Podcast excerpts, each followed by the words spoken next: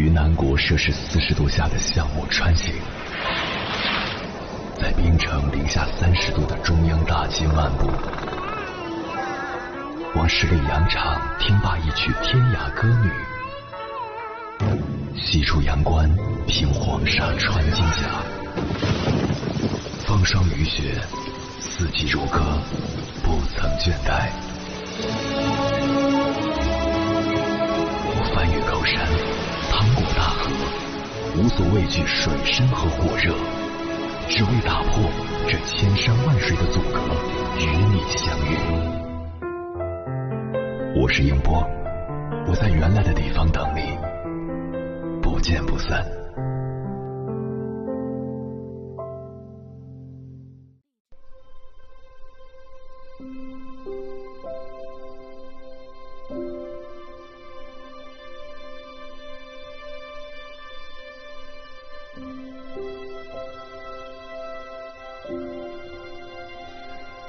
在往期的节目中，我们不止一次讨论过原生家庭这个话题。很多人认为原生家庭不好的孩子很难过好后半生，事实真的是这样吗？大部分或许是的，但我始终相信，我命由我不由天，只要你自己拼尽全力去改变，就一定可以改变。今天我要为大家分享一本非常励志的畅销书《风雨哈佛路》，估计一些朋友已经看过了。该书的作者丽丝·莫里，她的童年可以说是糟透了。丽丝·莫里出生在纽约贫民窟，父母吸毒，她从小就在毒品、艾滋、饥饿中度过。直到她十五岁那年，她拼尽全力维持的家庭最终破碎，她开始流落街头，捡拾垃圾、偷东西。可是丽丝并不甘愿一直过这样的生活，她知道自己的生活之外还有一个。光鲜明亮的世界，只是他与那个世界始终相隔。于是他鼓起勇气重返高中，用两年的时间完成了四年的课程，并获得《纽约时报》一等奖学金，凭借优异成绩进入哈佛大学。李斯用自己的传奇经历告诉我们：生命的意义只能由我们自己定义。人这一生还是得逼自己优秀，然后骄傲的生活。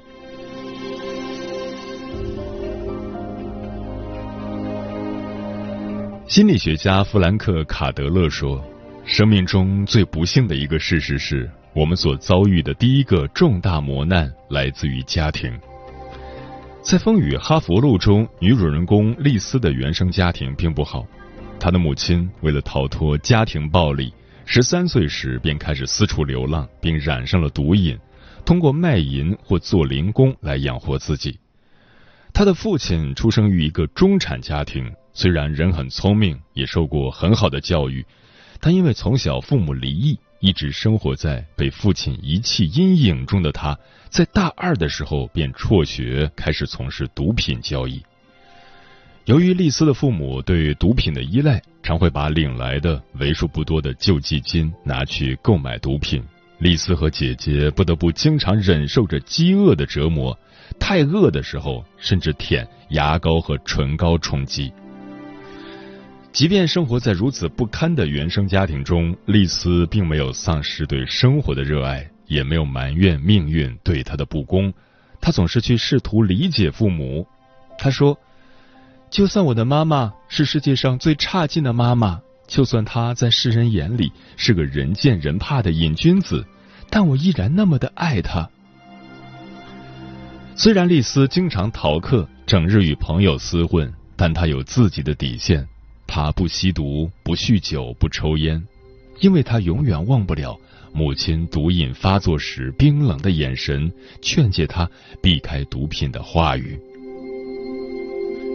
原生家庭中爱的缺失，并没有让丽丝重复父母所走的路，她避开了父母成长路上的那些坑，通过自己的努力，实现了人生的逆袭。就像电视剧《都挺好》中的苏明玉。虽然作为家中唯一的女儿，她被母亲重男轻女的偏见伤得遍体鳞伤，但她并没有因此轻视自己，而是在师傅老蒙的帮助下，闯出了一片属于自己的天空。我们常说，没有伞的孩子必须努力奔跑。当一个人完全没有了安全感的时候，也正是他开始迅速成长的时候。而真正的自我救赎，就是让自己变得独立和强大，因为只有你自己才是今生最好的避风港。作家保罗·柯埃略说过，在人生的某个时候。我们失去了对自己生活的掌控，命运主宰了我们的人生，这就是世上最大的谎言。母亲的去世，男友卡洛斯的吸毒，让丽丝厌倦了这种没有希望的混乱生活。她开始重新思考自己的人生。她听取了朋友佩奇的建议，参加非传统性高中的面试。因为高中获得的学分太少，成绩太糟，再加上年龄的原因，丽丝在面试时遭遇了一次又一次的拒绝。面对拒绝，丽丝并没有悲伤，他对自己说：“如果生活可以变得很糟糕，那么它也可以变得更美好。”他决定再给自己一次机会。在和人文预备学校的负责人佩里先生一番诚恳的交谈后。他获得了重新上学、改变命运的机会。一个人想要成功，选择适合自己的环境和圈子很重要。在来预备学院之前，丽丝的学校生活是很不快乐的，因为父母对她疏于照顾，她是同学眼中的怪物。不洗澡的丽丝身上总有难闻的味道，头上经常爬着虱子，同学们都远离她，老师的态度也是专制而冷漠的。这让非常喜欢读书的丽丝人格在这里得不到尊重，经常制造很多借口逃课。所幸的是，预备学校给了丽丝家的感觉。与以往学校最大的不同就是，这里没有嘲弄，只有理解和爱。丽丝不仅掌握了很多知识，开拓了眼界，还结识了很多新朋友，性格也变得更加积极向上，开始喜欢穿鲜艳的衣服。优质圈层决定了你的人生层级，你进入了什么圈子，往往意味着你会成为一个什么样的人。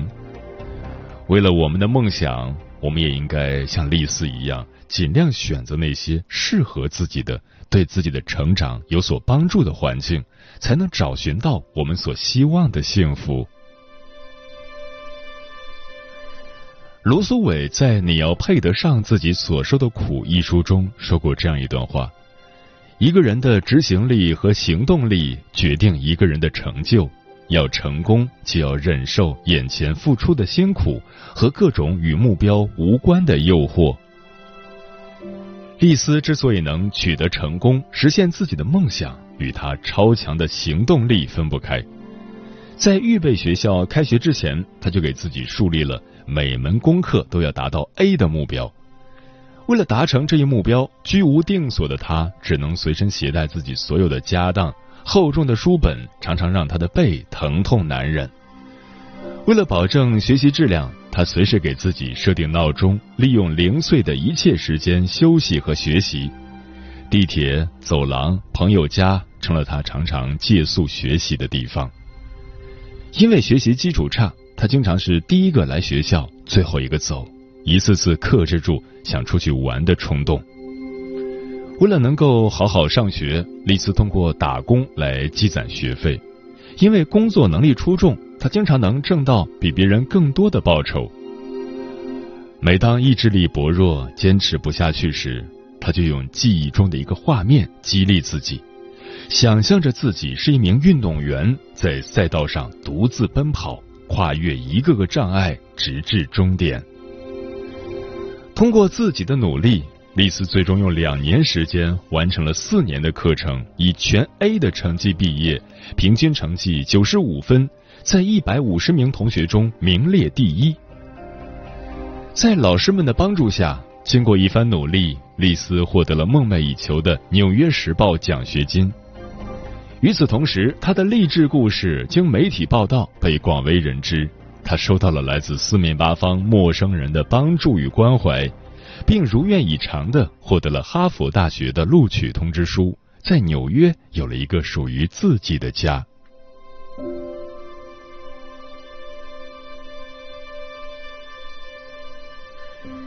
卡耐基在做内心强大的女人一书中说过这样一段话。也许今天的道路会充满泥泞荆棘和沼泽想要走过去，有可能会让自己跌倒在泥泞中，也有可能被扎得遍体鳞伤，甚至让自己深陷沼泽之中。但只要你能勇敢的走过去，你的人生便经住了考验，会更加耀眼。纵观丽丝的成长史，也是与自己不断和解、蜕变的奋斗史。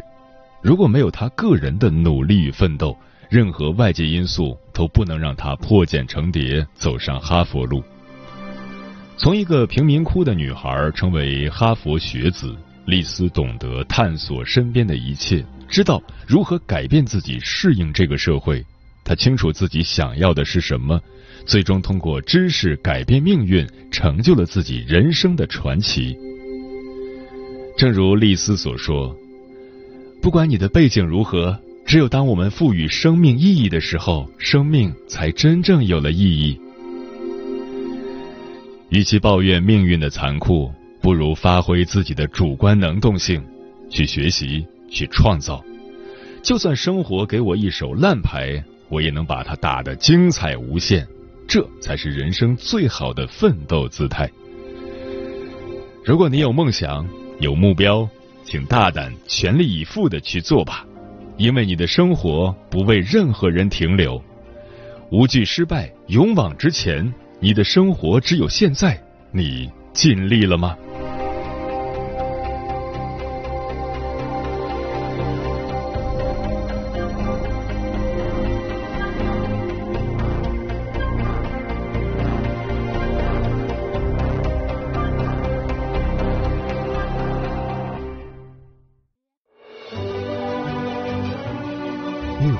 山丘，谁在等候？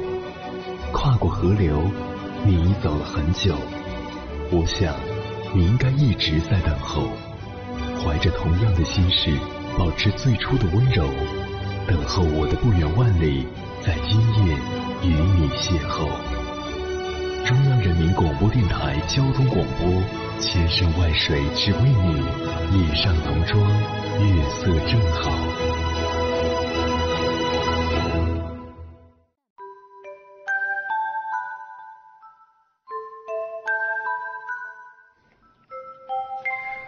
感谢此刻依然守候在电波那一头的你，我是迎波。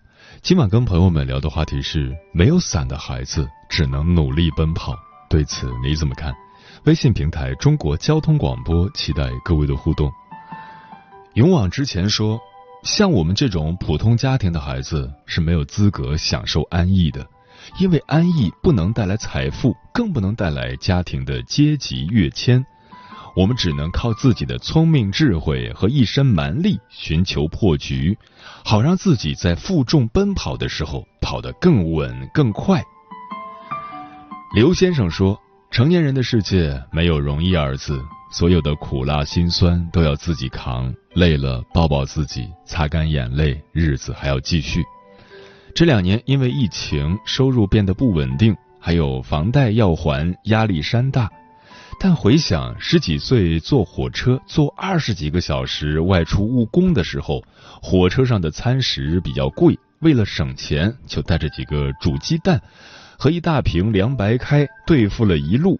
再困难的日子也过来了，没有理由说放弃。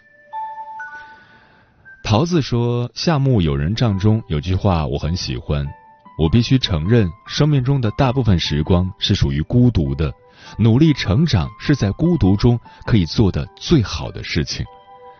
每次在脆弱无助的时候，我总是拿这句话来勉励自己。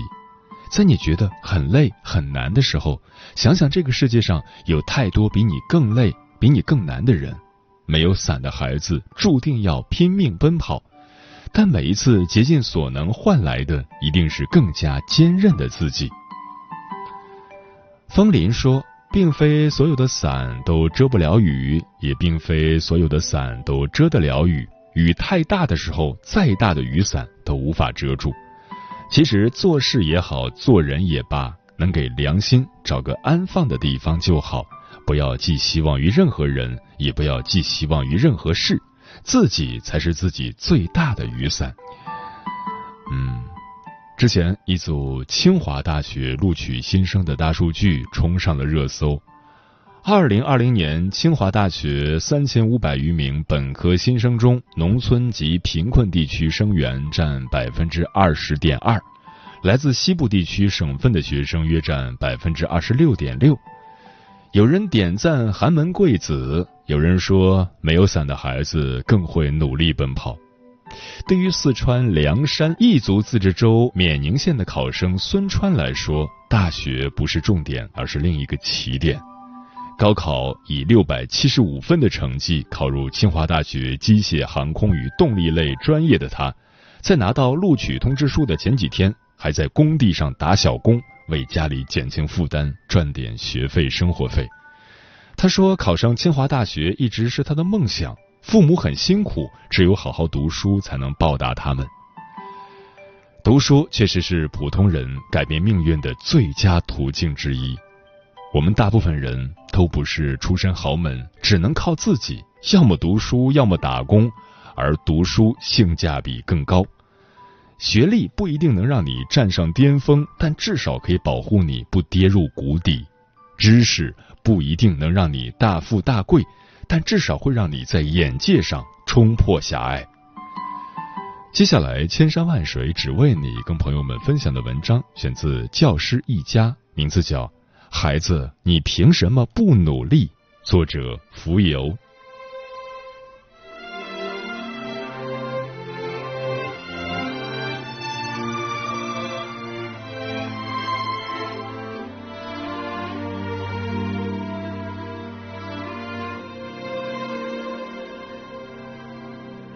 人生每个阶段都有不同的使命。在学生阶段，努力学习，为将来积累更多的筹码，就是这个阶段最重要的使命。父母总是把孩子保护的太好，孩子们没见过风雨，未尝过人间的辛酸，他们唯一需要付出的努力就是学习，所以他们抱怨学习辛苦，抱怨课业太繁重，抱怨作业太多。可是孩子，你凭什么不努力呢？你目前安逸的生活，是因为有父母在替你负重前行。你总要长大，父母总要老去，总有一天你要背起生活的重担。整个世界都在努力，你凭什么不努力？你总在抱怨中国的教育制度太残酷，中国的孩子没有童年，只有学习。难道真的只有中国孩子这么累吗？美国斯蒂文森高中大约有百分之二十七的学生为了保持清醒使用咖啡因，百分之六十的学生晚上只睡五到六个小时，百分之七十五的学生会在上下学的火车、汽车或渡船上睡觉。韩国的中学生每天要不知辛苦的学习十七个小时，一般放学之后就去图书馆继续上自习，等到图书馆关门了就再找自习室。通常学到半夜才回家，而且不仅在学习上日以继夜，甚至连体育课的训练强度都跟部队里差不多。印度孩子们起早贪黑，早上四点半就起床去上补习班，上完补习班之后上正课，正课结束之后晚上还要补习，只为考上好大学。整个世界都在努力，你有什么理由不努力？世界上唯一公平的事情就是时间了，在相同的时间里，孩子获得了什么，这才是教育的根本问题。别把努力想的那么难，也别把优秀想的那么遥远。每天都比昨天更好那么一点点，哪怕是一个单词，你的努力也不会被辜负。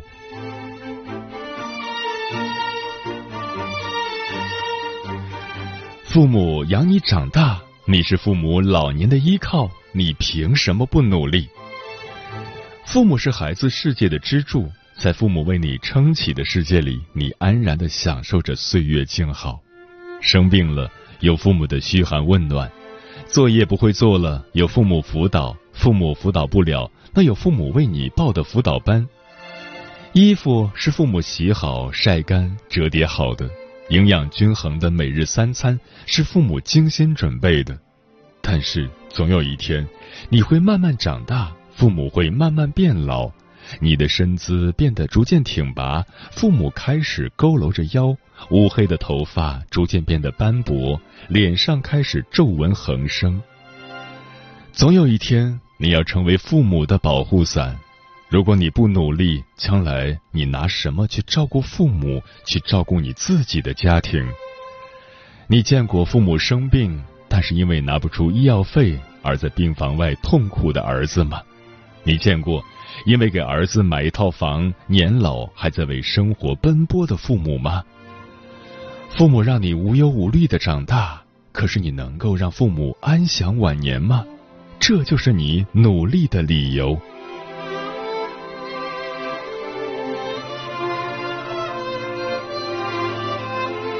现在的努力。是为了将来有更多的选择。一位母亲对自己的孩子说：“孩子，我要求你读书用功，不是因为我要你跟别人比成绩，而是因为我希望你将来会拥有选择的权利，选择有意义、有时间的工作，而不是被迫谋生。这个世界从来都不是公平的。”有人住高楼，有人在深沟；有人光万丈，有人一身锈；有在烈日下汗流浃背工作的建筑工，有在大雪纷飞的天气下扫地的清洁工人，有在高空中擦着玻璃的清洁人员，也有在办公室里吹着空调喝着咖啡的白领。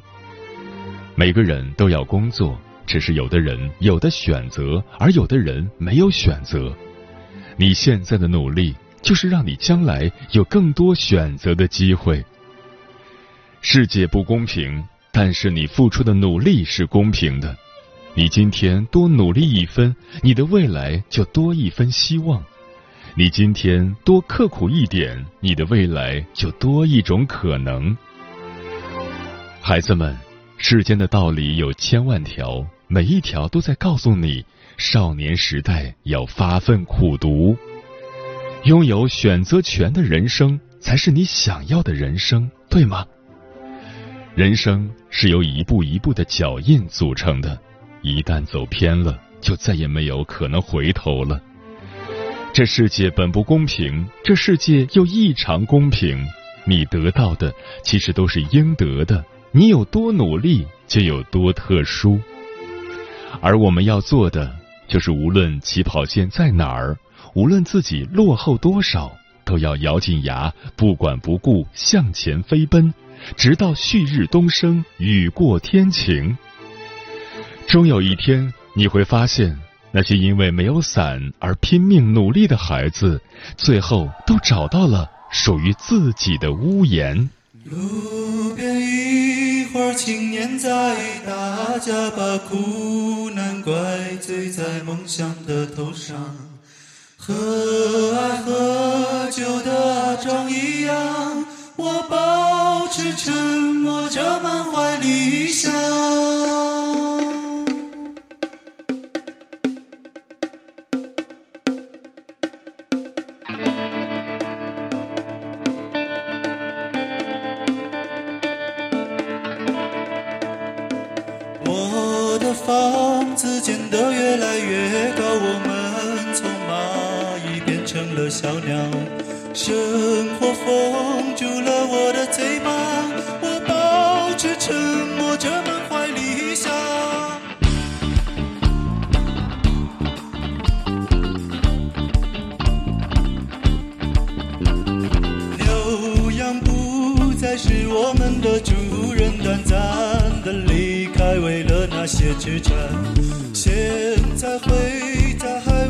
Johnson.